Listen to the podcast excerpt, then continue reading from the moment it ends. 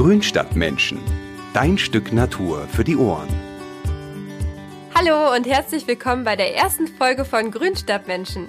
Bevor es so richtig losgeht, möchte ich mich aber noch mal ganz kurz vorstellen. Ich bin Nicole und ich bin 26 Jahre alt. Ich bin auf dem Dorf groß geworden, also wirklich umgeben von Wäldern und Wiesen. Ihr könnt euch das so vorstellen, es gab dort eigentlich mehr Kühe als Menschen. Aber ich habe es damals schon geliebt, einfach in der Natur zu sein. Mit dem Fahrrad an den gelben Rapsfeldern entlang zu fahren oder mit meiner besten Freundin Suppen aus Matsche und Rasen zu kochen. Und auch die Leidenschaft für das Gärtnern habe ich einfach schon seit meiner Kindheit. Mein Opa, der hatte nämlich bei uns im Garten ein Gemüsebeet, wo er wirklich alles fast angebaut hat. Also Tomaten, Radieschen, Kartoffeln oder auch Erbsen. Und ich habe es einfach geliebt, ihm dabei zu helfen. Er hatte dann immer so coole Tipps und Tricks parat und naja, als kleines Kind wühlt man ja sowieso gerne in der Erde rum. Und wenn Opa mal nicht in der Nähe war, da habe ich immer die Gunst der Stunde genutzt und die Erbsenschoten aufgeknackt und genascht. Manchmal hat er mich dann allerdings doch erwischt. Dann hat er das Fenster geöffnet und wirklich durch den halben Garten geschrien. Das hat sich dann ungefähr so angehört. Nicole, geht mir da eure Erbsen raus. Die sind doch noch gar nicht reif. Verderbt sie noch den Magen. Raus mit dir da. Ja, jetzt wisst ihr, wie das so ungefähr in meiner Kindheit war. Das war gerade übrigens wirklich mein Opa. Also wenn du das hier hörst, danke nochmal für deine Mitarbeit. Ja, wie schon gesagt, ich habe es einfach geliebt, mit ihm Zeit zu verbringen, im Garten rumzuwerkeln, auszusehen und natürlich dann auch das Gemüse irgendwann zu ernten. Wenn wir dann abends beim Abendbrot alle zusammensaßen und wenn ich dann meine eigenen Radieschen aufgeschnitten habe und dann noch auf die Butterstulle gepackt habe, das hat mich einfach gefreut und stolz gemacht. Ich wusste einfach schon damals, als ich vier war, dass wirklich nichts über den Geschmack von selbst angebautem Gemüse geht. Dann irgendwann bin ich für mein Studium der Gartenbauwissenschaften in eine Großstadt gezogen. Das war für mich erstmal ein kleiner Kulturschock.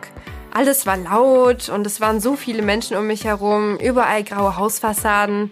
Da habe ich ein bisschen Angst bekommen und ich wollte irgendwie das Gefühl aus meiner Kindheit zurückholen. Und das habe ich auch geschafft. Ich habe mir nämlich auf meinem Balkon ein kleines Gemüsebeet angelegt. Es ist einfach super spannend, wie aus einem kleinen Samen wirklich dann eine große Pflanze wird. Und im Sommer, das ist auch ganz schön cool, muss man nicht die wässrigen Tomaten aus dem Supermarkt kaufen, sondern kann seine eigenen knackigen Tomaten ernten. Mittlerweile arbeite ich als Journalistin bei der Zeitschrift Mein schöner Garten. Und ich habe mir gedacht, dass es vielleicht nicht nur mir so geht, sondern andere Menschen genauso fühlen. Dass die einfach dieses Lebensgefühl vom Land und der Natur zurückhaben möchten. Deswegen möchte ich mit euch meine Erfahrung teilen. Aber das mache ich nicht alleine. Ich habe immer wieder interessante Gäste bei mir zu Besuch und heute ist es Volkert Siemens. Er arbeitet in der Online-Redaktion von Mein Schöner Garten und er ist für die erste Folge genau der richtige Mann, denn er hat einen kleinen Schrebergarten in Frankreich und baut da auch eine Menge Gemüse an. Aber ich würde sagen, jetzt wollt ihr bestimmt wissen, wie man denn wirklich ein Gemüsebeet anlegen kann und welche Fehler ihr dabei vermeiden solltet. Deswegen wünsche ich euch jetzt ganz viel Spaß beim Hören.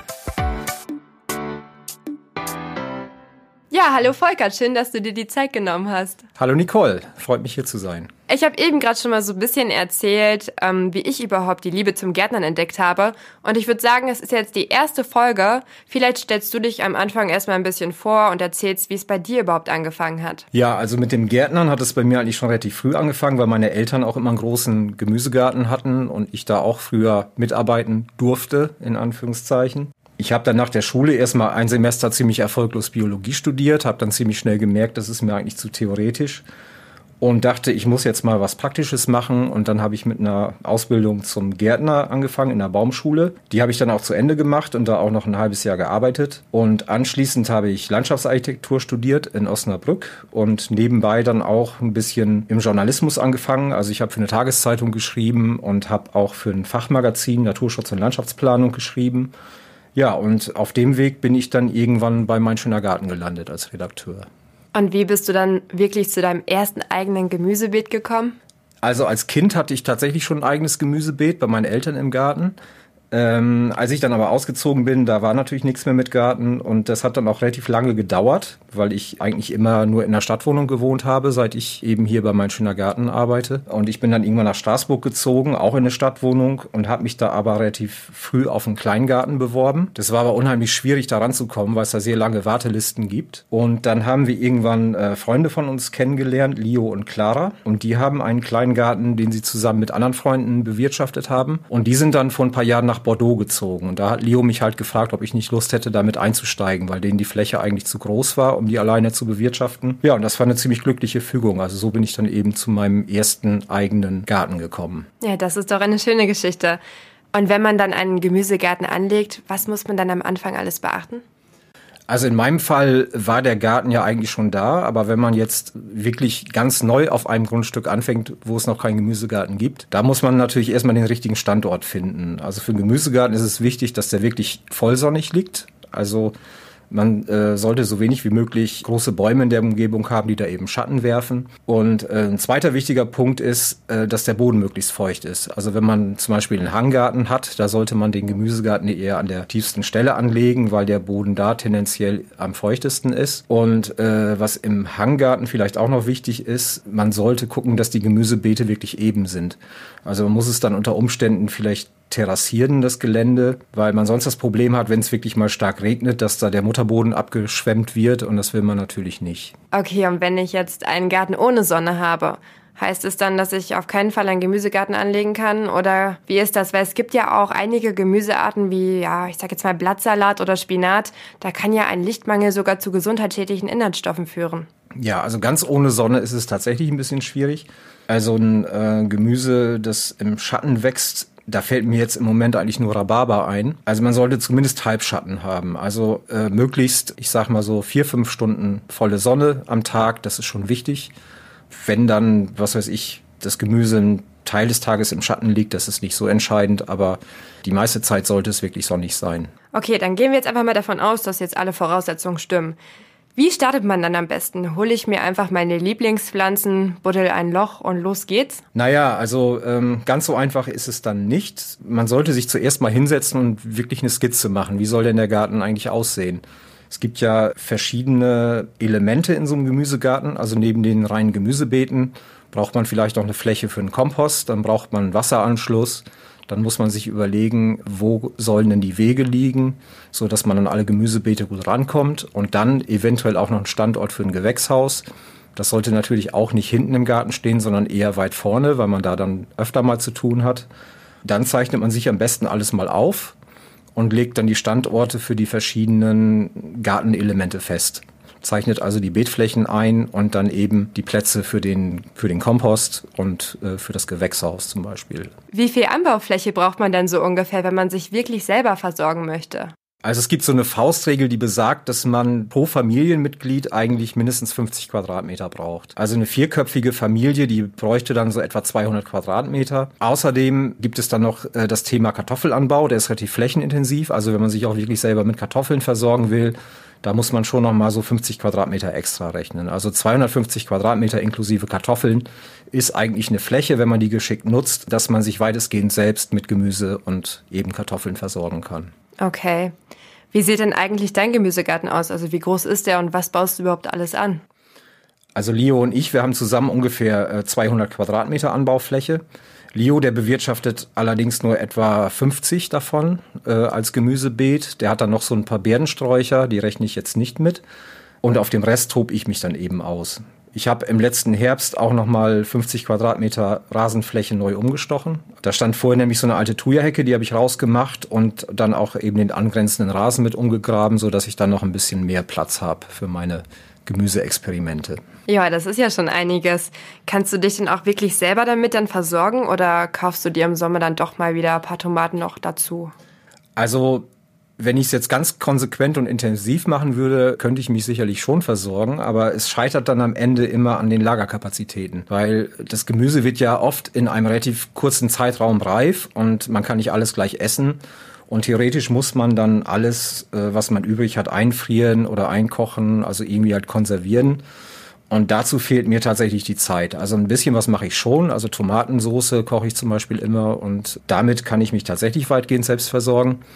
Aber ähm, so die anderen Sachen, da, da wird's dann schwierig. Also man bräuchte eigentlich auch eine Gefriertruhe und eben genug Abstellfläche auch für die ganzen Einmachgläser. Und das ist halt jetzt bei mir ein Zeitproblem, aber auch ein Lagerproblem. Aber gut, ich nehme dann die Überschüsse einfach mit ins Büro und meine Online-Kollegen, die nehmen die dann gerne mit. Ja, musst du mir auch mal was mitbringen. Ja, mache ich gerne.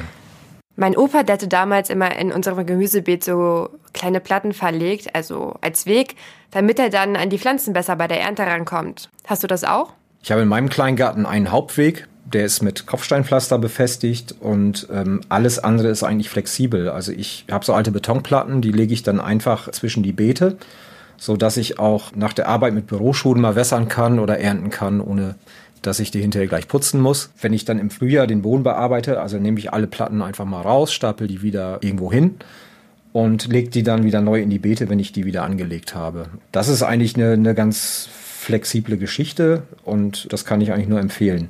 Eine Alternative ist, dass man einfach breite Holzbretter hinlegt. Das geht natürlich auch. Äh, sollte man aber irgendwas nehmen, was äh, nicht sofort verrottet, ist auch klar. Aber ähm, das mit den Schrittplatten, das funktioniert eigentlich auch ganz gut. Da gibt es auch verschiedene Varianten, Doppel- oder Wegekreuze. Ist dir irgendeine besser von? Ja, das ist so ein klassisches Stilelement eigentlich aus dem Bauerngarten. Da hat man so ein Kreuz aus zwei Hauptwegen und in der Mitte pflanzt man dann eine Rose oder äh, richtet einen kleinen Sitzplatz ein oder hat irgendwie eine zentrale Wasserzapfstelle oder sowas. Äh, das habe ich jetzt allerdings in meinem Garten nicht. Also ich habe da wirklich nur einen Weg. Ich lege da den Fokus nicht so auf die Gestaltung, sondern eher so ein bisschen auf eine optimale Flächenausnutzung. Und in dem Fall reicht eigentlich ein Hauptweg, von dem dann eben die Schrittplatten zwischen die Beete abzweigen. Und wie breit sollte dann so ein Weg ungefähr sein?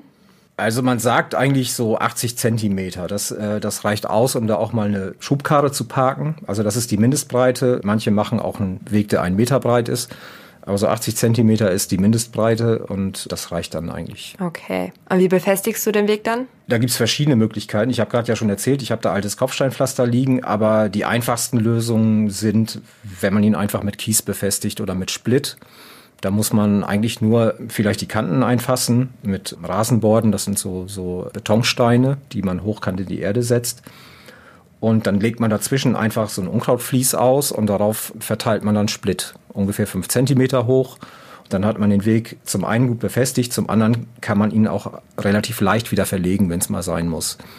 Und ähm, bei mir lag eigentlich dieser Kopfsteinpflasterweg schon im Garten, als ich den übernommen habe.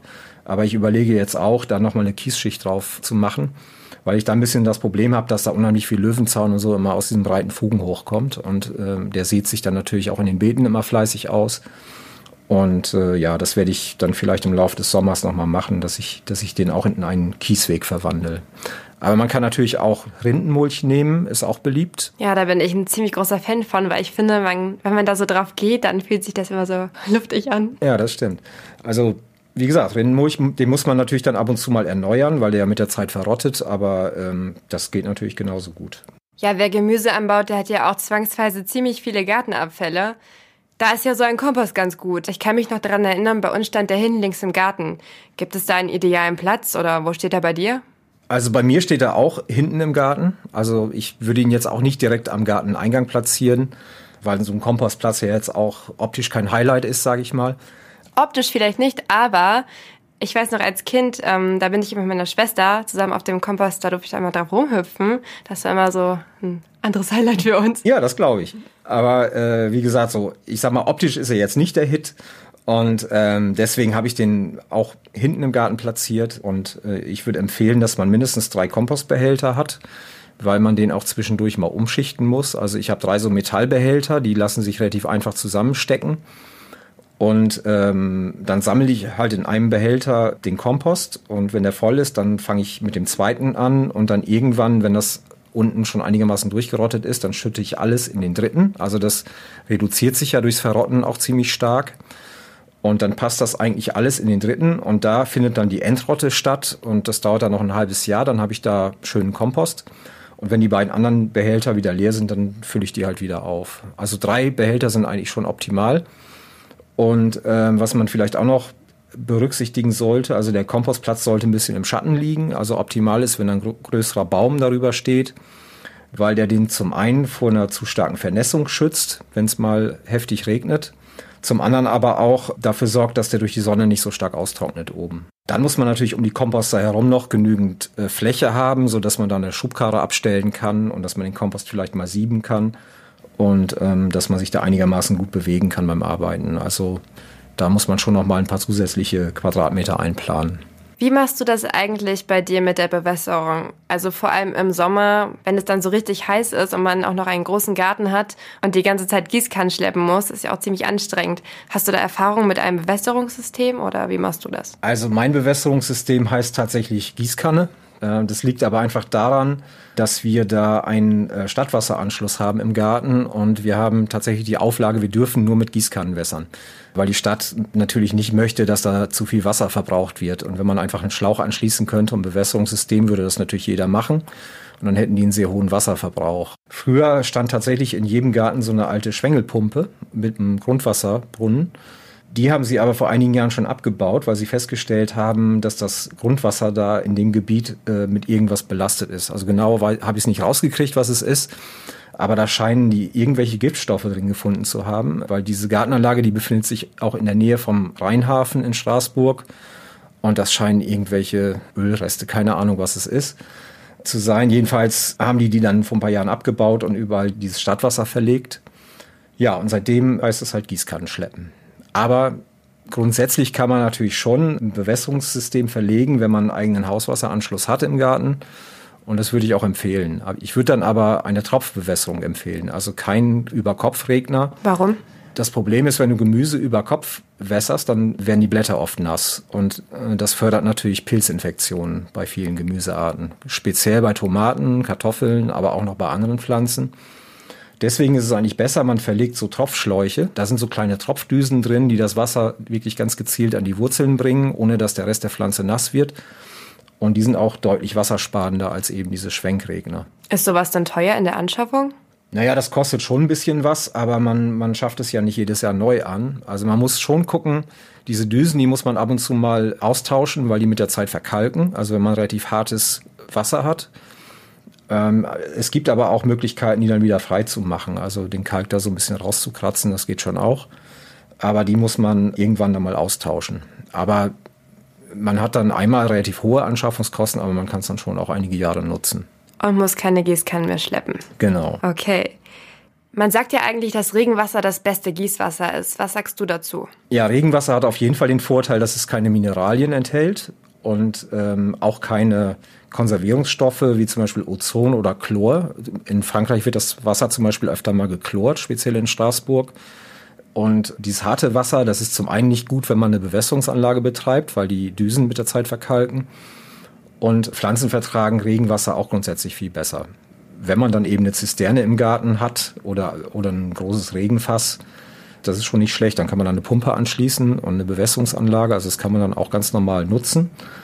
Und man sollte auch nicht vergessen, also Regenwasser ist kostenlos im Gegensatz zum Stadtwasser. Und die Alternative, die man noch hätte, wäre natürlich auch einen Grundwasserbrunnen zu bohren. Dafür braucht man allerdings eine Genehmigung. Also das kann man nicht einfach so machen. Ja, wir hatten beides tatsächlich im Garten. Also wir hatten einmal zwei große Regentonnen und wir hatten auch einen Brunnen aber wir mussten Gießkannen schleppen, weil wir kein Bewässerungssystem hatten. Ja, okay. Also diese Regenwassergeschichte, also das will ich bei mir im Garten tatsächlich auch nochmal machen. Also wir haben ja auch so eine Gartenhütte da und da wollte ich nochmal Dachrinnen montieren. Und das Wasser wollte ich dann auch in so einem großen Kunststoffbehälter auffangen und vielleicht dann mit einer Akkupumpe oder so nutzen. Also da darf man dann tatsächlich bei uns im Kleingarten auch ein Bewässerungssystem anschließen, wenn man das Wasser selber sammelt. Ja, das klingt auf jeden Fall sinnvoll. Ich habe noch eine Hörerfrage zugeschickt bekommen. Und zwar diese hier. Hi, mein Name ist Florian und äh, ich habe mich gefragt, wie groß muss eigentlich so ein einzelnes Beet sein? Was würdest du empfehlen? Wichtig ist auf jeden Fall, dass die Beete nicht zu breit sind. Also man sollte eigentlich von beiden Wegen links und rechts vom Beet gesehen immer gut in die Mitte greifen können, weil man ja auch öfter mal Unkraut zupfen muss oder die Pflanzen eben abernten muss. Und deswegen sagt man, dass die so ungefähr 120 Zentimeter breit sein sollten. Wenn man lange Arme hat, können sie natürlich auch ein bisschen breiter sein. Aber ähm, 120 Zentimeter ist so ein ganz guter Mittelwert. Und die Länge der Beete, die hängt einfach davon ab, wie viel Platz man hat. Also wenn die Wege dann zwischen den Beeten zu lang wären, ist es auch ein bisschen mühsam, da größere Strecken zurückzulegen. Aber die können durchaus fünf Meter lang sein oder sechs Meter, das ist gar kein Problem. Und muss man die Beete dann irgendwie eingrenzen? Also wir hatten damals so breite Holzbretter und die haben wir dann hochkant so um das Gemüsebeet herumgesetzt. Ja, Beeteinfassungen sind auf jeden Fall wichtig, weil man ja verhindern will, dass von den Seiten Unkraut oder der Rasen in die Beete wächst oder auch angrenzende Staudenbeete sich da im Gemüsegarten ausbreiten. Und äh, man kann das so machen wie ein Opa, also mit Holzbrettern. Das ist die einfachste Variante. Sollte man natürlich Holz nehmen, was einigermaßen dauerhaft ist, was im Boden nicht so schnell verrottet. Vielleicht Lärche oder auch Eichenbretter. Ich habe in meinem Garten diese Hochborde genommen, hatte ich ja vorher schon mal erwähnt. Äh, das sind diese Betonsteine, die sind so ein Meter lang und 25 Zentimeter hoch. Die habe ich so ziemlich tief in die Erde gesetzt. Und damit habe ich die gesamte Gemüsefläche einmal eingegrenzt. Das ging aber ganz schön auf den Rücken, oder? Ja, die sind schon schwer, diese Steine. Also das ist sicherlich nicht jedermanns Sache. Also die wiegen schon so, würde ich sagen, 20, 30 Kilo. Aber das macht man ja nur einmal und wenn man sich das ein bisschen gut einteilt, dann geht Spart das schon. man sich das Fitnessstudio. Genau. Braucht man dann noch irgendwie was Höheres, also irgendwie eine Hecke oder einen Zaun? Das kommt ein bisschen darauf an, wo der Garten liegt. Also so im geschlossenen Siedlungsgebiet ist das nicht unbedingt nötig, aber bei uns im Kleingarten schon. Wir haben einen Wald, der da angrenzt und da kommen sonst schon mal die Wildschweine vorbei und ernten die Kartoffeln. Nett. Und, ja. und äh, also bei uns ist es so, wir haben, wir haben eben die ganzen Gärten mit Maschendrahtzäunen da eingefriedet. Ist jetzt natürlich optisch nicht die schönste Lösung. Ich habe die deswegen auch mit Clematis berankt, damit die nicht so auffallen. Also ich habe da diese Bergwaldrebe heißt die, Clematis äh, montana genommen. Die wächst ziemlich stark und die macht den Zaun schön dicht. Und die bietet dann eben auch ein bisschen Windschutz, was für das Gemüse wieder ganz gut ist. Also man sollte äh, schon gucken, dass das Gemüse nicht voll im Wind steht. Alternativ kann man natürlich auch Hecken nehmen, aber bei Hecken muss man dann eben aufpassen, dass die genügend Abstand zum Gemüsebeet haben. Also das sollten schon so zwei Meter sein, weil diese Gehölzwurzeln sonst den Boden austrocknen können. Gibt es einiges zu beachten. Ja. Aber jetzt noch mal ganz kurz ein anderes Thema. Du hast ja vorhin schon erzählt, dass ein feuchter Boden wichtig ist. Wenn ich jetzt nicht so die besten Voraussetzungen habe, muss ich dann mit meinem Boden leben oder gibt es irgendwelche Tricks, wie ich ihn verbessern kann? Ja, grundsätzlich muss man natürlich mit dem Boden leben, den man hat. Also es wäre einfach zu aufwendig, den komplett auszutauschen. Und das ist darüber hinaus auch nicht besonders ökologisch, aber man kann schon ein bisschen was machen, um ihn zu verbessern. Also das Wichtigste ist natürlich jedes Jahr Kompost einzuarbeiten, äh, weil er dann mit der Zeit immer humusreicher wird. Darüber hinaus kann man auch zum Beispiel Pferdemist. Ich bin ein großer Fan von Pferdemist. Okay. Also kann man, kann man auch ab und zu mal Pferdemist verteilen und ähm, Pferdemist zerfällt komplett zu Humus und enthält darüber hinaus auch noch relativ viele Nährstoffe. Das muss man schon jedes oder sollte man jedes Frühjahr machen, so drei bis fünf Liter Kompost auf die Beete. Bei uns im Kleingarten ist der Boden ziemlich lehmig. Also wir hatten auch in den ersten Jahren das Problem, wenn es längere Zeit trocken war, dass der an der Oberfläche so richtig rissig wurde. Und ich habe auch ein paar Sachen mal ausgesät. Da hatte ich das Gefühl, die kamen gar nicht oben durch den Boden durch, weil er so trocken und verkrustet war, dass die Sämlinge einfach zu schwach waren. Aber seit ich da wirklich konsequent jedes Frühjahr Humus und ab und zu auch Pferdemist verteile, merke ich schon, dass der immer humusreicher und krümeliger wird und dass die Pflanzen auch viel besser wachsen. Was hältst du von einer Bodenanalyse? Lohnt sich das, wenn man das vorher mal macht, bevor man so ein Gemüsebeet anlegt? Es gibt schon ein paar Möglichkeiten, äh, die Bodenart selber herauszufinden, aber wenn man einen Bodentest vornehmen lässt, einen professionell, der ist nicht wahnsinnig teuer, der kostet ungefähr 30 Euro. Und da wird dann in so einem professionellen Bodenlabor ermittelt, was hat man für eine Bodenart, wie hoch ist der Humusgehalt, äh, wie ist der pH-Wert. Da werden außerdem auch die Hauptnährstoffe untersucht, also Phosphat, Kalium, das ist schon mal sehr wichtig. Weil äh, früher war es so, da haben viele Hobbygärtner einfach immer mit Blaukorn gedüngt. Und Blaukorn enthält ja alles, sowohl Nitrat, aber auch Phosphat und ähm, Kalium. Und Phosphat lagert sich mit der Zeit im Boden an und wird auch nicht in den Mengen verbraucht, dass man es immer nachdüngen müsste. Und äh, dann hat man irgendwann in vielen Gemüsegärten das Problem gehabt, dass die eigentlich mit Phosphat überversorgt waren. Und wenn man von Anfang an weiß, okay, der Boden hat genug Phosphat, der hat auch genug Kalium, da reicht es eigentlich, wenn man mit Horndüngern düngt, also mit Hornspänen oder Hornmehl. Die enthalten fast nur Stickstoff und damit sind die Pflanzen mit den Hauptnährstoffen bestens versorgt. Das ist ein guter Tipp. Was du auch noch vorhin erzählt hattest, du hast ja zuerst die Thuja-Hecke rausgemacht aus deinem Garten. Was musstest du denn noch alles vorbereiten, sage ich jetzt mal, bevor es dann wirklich losging? Ja, ich habe das letztes Jahr Anfang September gemacht, dass ich die Hecke ausgegraben habe. Und dann habe ich den Boden einfach ein bisschen begradigt und habe da erstmal das Ganze mit diesen Rasenborden eingefasst, um da eben erstmal die Beetfläche festzulegen. Dann anschließend habe ich mein Lieblingsdünger Pferdemist verteilt. Also ich habe mir da einen Wagen zusammen mit meinem Gartennachbarn so einen Wagen Pferdemist liefern lassen und habe da wirklich so eine 10 Zentimeter hohe Schicht auch auf dem Rasen verteilt, damit die Gräser wirklich komplett bedeckt waren. Ganz kurze Zwischenfrage. Kann man sich den irgendwie bestellen oder hast du den jetzt von einem befreundeten Nachbarn bekommen, den Pferdemist? Also kostet der was? Wenn ja, wie viel? Also bei uns hat der nur die Lieferung gekostet. Wir haben sogar ziemlich viel gekriegt, eigentlich auch mehr, als ich im Garten unterbringen konnte. Ich habe da tatsächlich jetzt noch so einen kleinen Misthaufen an der Seite. Also falls wer Bedarf hat.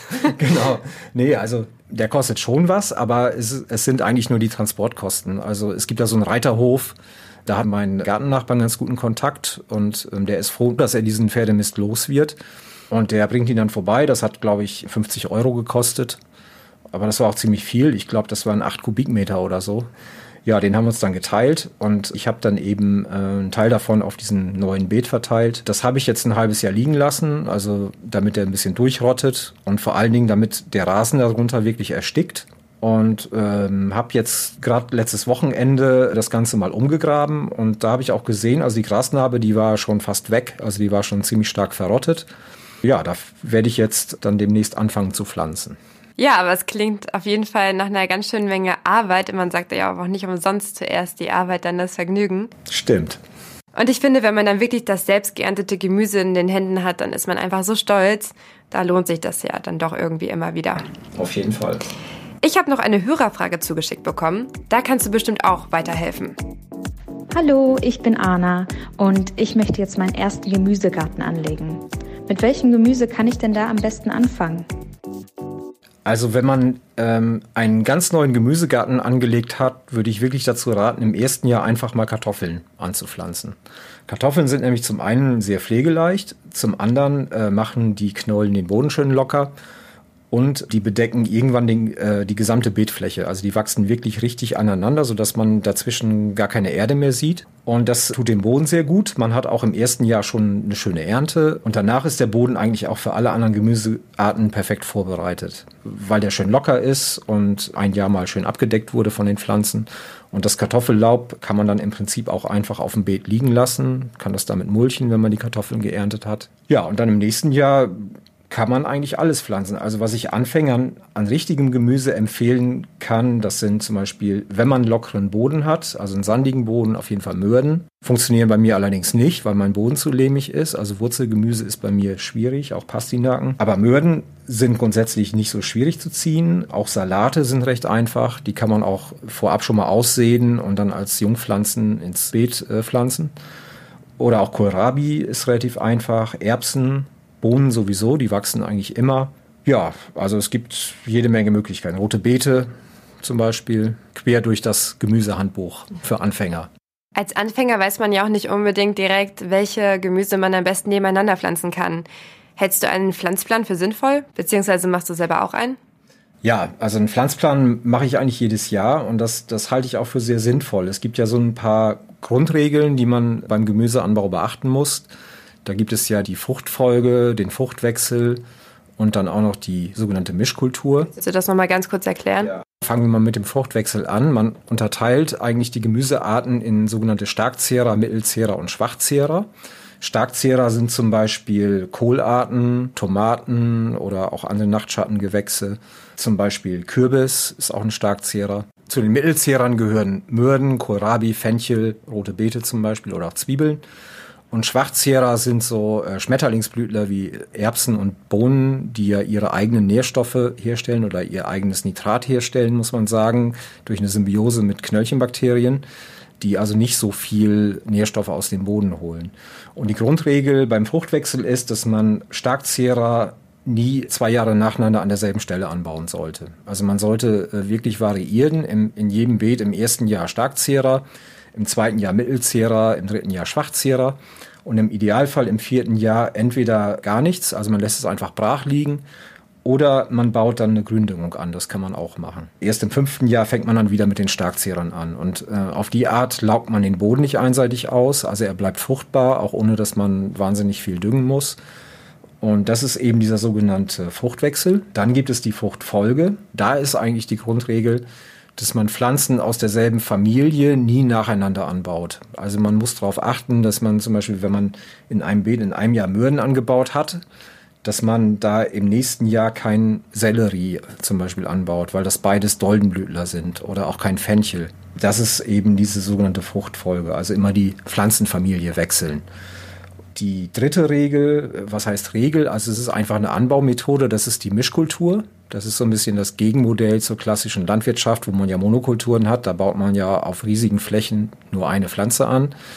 Bei der Mischkultur geht man eben so vor, dass man immer nur eine Reihe einer bestimmten Gemüseart hat und daneben setzt man eine Gemüseart, die sich mit dieser anderen besonders gut verträgt. Das klassische Beispiel sind Mürden und Zwiebeln. Die schützen sich gegenseitig vor Schädlingen. Oder wenn man die Doldenblütler nimmt, die sind alle so ein bisschen anfällig für, für diese Elchen. Und wenn man da jeweils eine Reihe Sommerblumen wie Tagetes oder auch Ringelblumen dazwischen setzt, die vertreiben diese Stängelelchen und äh, die schützen dann eben diese Pflanzen vor dem Befall. Bei der Mischkultur ist es eben grundsätzlich so, dass die Schädlinge nicht so viel Nahrung finden, weil sie Pflanzen quasi suchen müssen. Es gibt da tatsächlich auch noch so Empfehlungen, dass man äh, die Reiden immer gegen die Windrichtung setzen sollte, beziehungsweise immer quer zur Windrichtung, weil Schädlinge natürlich oft mit dem Wind fliegen oder auch mit dem Wind verweht werden. Und wenn die Gemüsereiden dann in äh, West-Ost-Richtung verlaufen, ist das nicht so gut. Nord-Süd-Richtung ist besser, weil sie dann quer zum Wind stehen und die Schädlinge dann auf andere Pflanzen verweht werden, die ihnen aber gar nicht schmecken. Achtest du da auch drauf? Ähm, ehrlich gesagt nicht so, nee. Das äh, liegt bei mir einfach auch so ein bisschen daran, wie, wie mein Garten ausgerichtet ist. Also ich kann das nicht so optimal umsetzen, aber es ist grundsätzlich schon sinnvoll, dass man darauf achtet. Und genau, dann hat man eben diese Mischkultur und dann äh, gibt es noch einen Punkt, der wichtig ist und warum man auch unbedingt einen Pflanzplan erstellen sollte. Die wenigsten Kulturen belegen das Beet ja das ganze Jahr. Also du hast ja viele Gemüsearten, die pflanzt du oder die säst du schon im April oder sogar auch schon Ende März und die kannst du dann oft schon im Mai ernten oder sogar schon Ende April ernten. Salat zum Beispiel ist eine relativ kurze Kultur, Spinat auch. Kohlrabi brauchen auch nicht so sehr lange. Wenn du dann deinen Anbau gut planst, dann hast du eben eine optimale Ausnutzung der Beete. Dann kannst du zum Beispiel, wenn du deinen Kohlrabi abgeerntet hast, in das Beet die Tomaten pflanzen. Und die brauchen dann bis zum Ende der Saison. Aber du hast also ein Beet perfekt ausgenutzt. Zu der Thematik, da habe ich auch noch eine Frage bekommen. Die hier. Hallo, ich bin Christine und mich interessiert, kann ich mein Beet so anlegen, dass ich das ganze Jahr über Gemüse ernten kann? Ja, wie gesagt, also mit einem Pflanzplan ist das tatsächlich möglich. Also wenn man, wenn man den Anbau wirklich geschickt plant. Wenn man dann vielleicht auch noch Frühbeete hat, so dass man äh, mit gewissen Pflanzen auch schon sogar im Februar anfangen kann. Salat im Frühbeet geht zum Beispiel sehr gut, ist auch ein guter Schneckenschutz. Oder auch im Herbst. Man kann im Herbst, also ab Oktober, kann man noch problemlos Feldsalat ins Frühbeet setzen. Der wird noch wunderbar reif. Und dann gibt es eben auch das sogenannte Wintergemüse, wie zum Beispiel Rosenkohl oder auch Lauch. Also das sind winterharte Gemüsearten, die kann man auch im Dezember und Januar noch ernten. Oder auch Grünkohl. Also Grünkohl ist auch frosthart. Da hat man dann auch Sachen, die kann man durchaus dann im Dezember, Januar oder Februar noch ernten. Dann würde ich sagen, nutzen wir mal das verregnete Wochenende, nehmen uns einen Stift und Zettel, planen schon mal unser nächstes Gemüsebeet und danke, dass du da warst, Volkert. Sehr gerne. Alle Informationen findet ihr auch nochmal natürlich auf meinschönergarten.de. Und damit sind wir auch schon am Ende unserer ersten Folge. Ich hoffe sehr, dass sie euch gefallen hat und dass ihr auch vieles Neues dazu gelernt habt. Wer die nächste Folge nicht verpassen möchte, der abonniert am besten direkt jetzt den Podcast. Das ist natürlich für euch kostenlos. Und wenn auch noch irgendwelche Fragen offen sind zu dem Thema oder ihr Feedback loswerden wollt, immer her damit. Ich freue mich darauf und sage bis zum nächsten Mal, eure Nicole.